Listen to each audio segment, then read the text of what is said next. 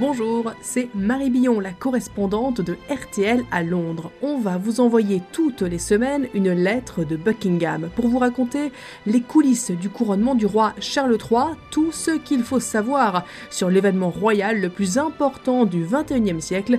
Des dorures aux traditions millénaires, vous saurez tout sur cette grandiose cérémonie. Le compte à rebours a commencé plus que 9 semaines avant le grand jour. Et aujourd'hui, je vais vous parler de ces couronnements passés qui se sont transformés en concours de gaffes et vrais bêtisiers.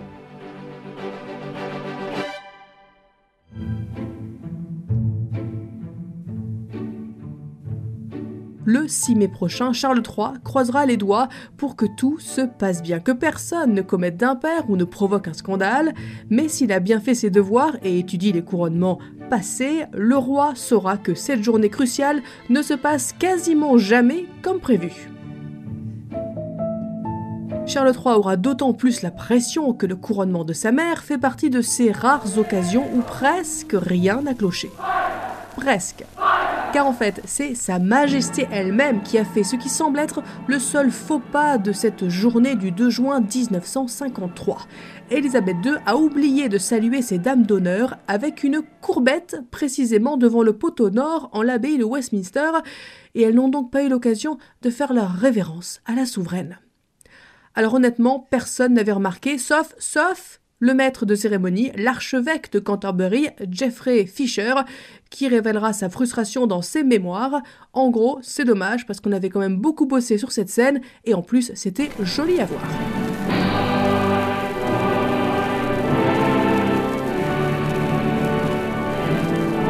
Pour une cérémonie qui dure heures, un simple oubli de courbette, ça reste vraiment raisonnable. Elisabeth II devait le savoir d'expérience, elle avait elle-même assisté au couronnement de son père en 1937 quand elle avait 11 ans et elle avait trouvé ça beaucoup, mais alors beaucoup trop long.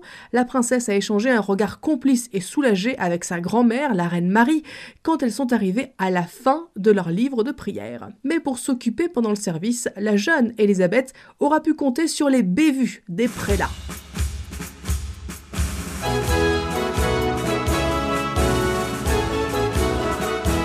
Maître de cérémonie, un autre archevêque de Canterbury cette fois, avait failli mettre la couronne à l'envers sur la tête du roi George VI. Il s'est repris au dernier moment, mais un de ses collègues, un évêque à lui, bien marché sur la traîne du souverain. Un autre a mis son pouce au mauvais endroit, masquant le texte que le monarque devait lire en prêtant serment. Déjà que George VI avait des soucis d'élocution et que la prise de parole le terrifiait, il a dû vouer cet évêque aux enfers fissa devant l'autel. Sauf que la défaillance des prélats, c'est pas tout neuf. 35 ans avant, Édouard VIII, le fils de la reine Victoria, a dû composer avec un frêle mais obstiné archevêque de Canterbury, âgé de 80 ans. Lui, il a, pour de bon, posé la couronne à l'envers sur la tête du monarque. Puis, après s'être agenouillé devant le souverain pour lui rendre hommage, le religieux n'a pas réussi à se lever. C'est le roi lui-même qui a dû se précipiter pour l'aider. Un peu plus tard, quand un évêque a demandé à l'archevêque s'il allait bien, il lui a cloué le bec avec un Allez-vous-en qui a résonné dans toute l'abbaye de Westminster. Il ne manquait plus que la sœur du roi qui fit lourdement tomber son livre de prière sur la pierre pour briser, pour de bon, la solennité du moment. mais tous ces désagréments restent assez triviaux. Le premier couronnement, après les invasions normandes, c'est carrément très mal passé.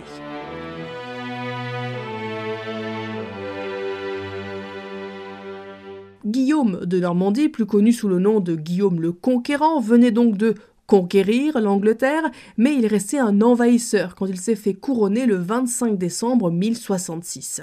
La foule autour de l'abbaye de Westminster était plutôt grincheuse, alors quand la garde armée postée à l'extérieur a entendu crier l'assemblée à l'intérieur, les soldats ont cru à la rébellion. Alors ils ont commencé à mettre feu aux habitations aux alentours.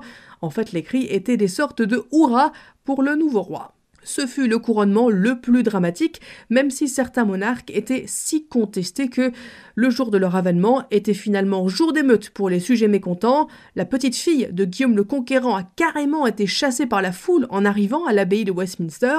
C'est pour ça, en partie, que les annales n'évoquent pas la reine Mathilde. Mais réjouissons-nous, les couronnements furent aussi des occasions comiques. L'ère dite géorgienne au XVIIIe siècle est splendide de bévues burlesques et grotesques. D'abord, un roi qui ne parlait pas un seul mot d'anglais, ça ne peut que virer à la farce. Le premier roi de la dynastie Georges Ier avait été importé d'Allemagne par les nobles protestants. Eh bien, il a dû se faire expliquer la cérémonie en cours de route et se la faire traduire au fur et à mesure. Et puis personne n'a rien compris à ce qu'il baragouinait quand il a prêté serment.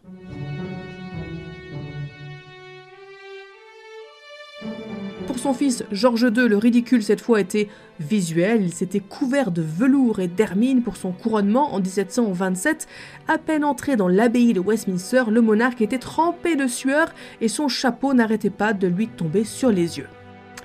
Mais le pompon revient à son petit-fils, Georges IV.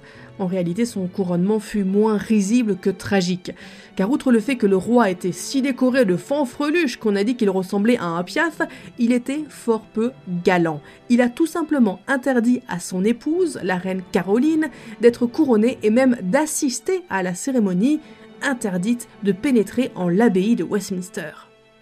George IV avait essayé de divorcer juste avant, sans succès, alors la reine a décidé de s'incruster, même sans invitation. Caroline a littéralement essayé toutes les entrées à partir de 6 heures du matin ce 19 juillet 1821, mais le roi avait prévu le coup, il avait choisi notamment un boxeur pour jouer les videurs. Résultat, après qu'une des portes principales soit littéralement claquée au nez de la reine, elle est repartie vaincue et piteuse.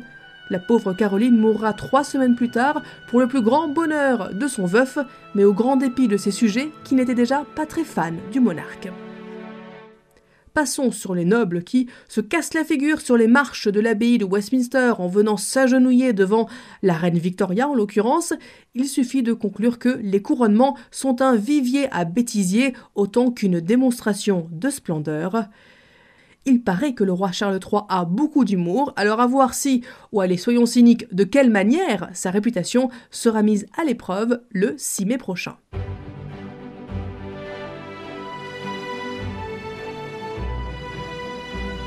Ce podcast est à retrouver sur toutes les plateformes, sur l'appli RTL et RTL.fr. À la semaine prochaine!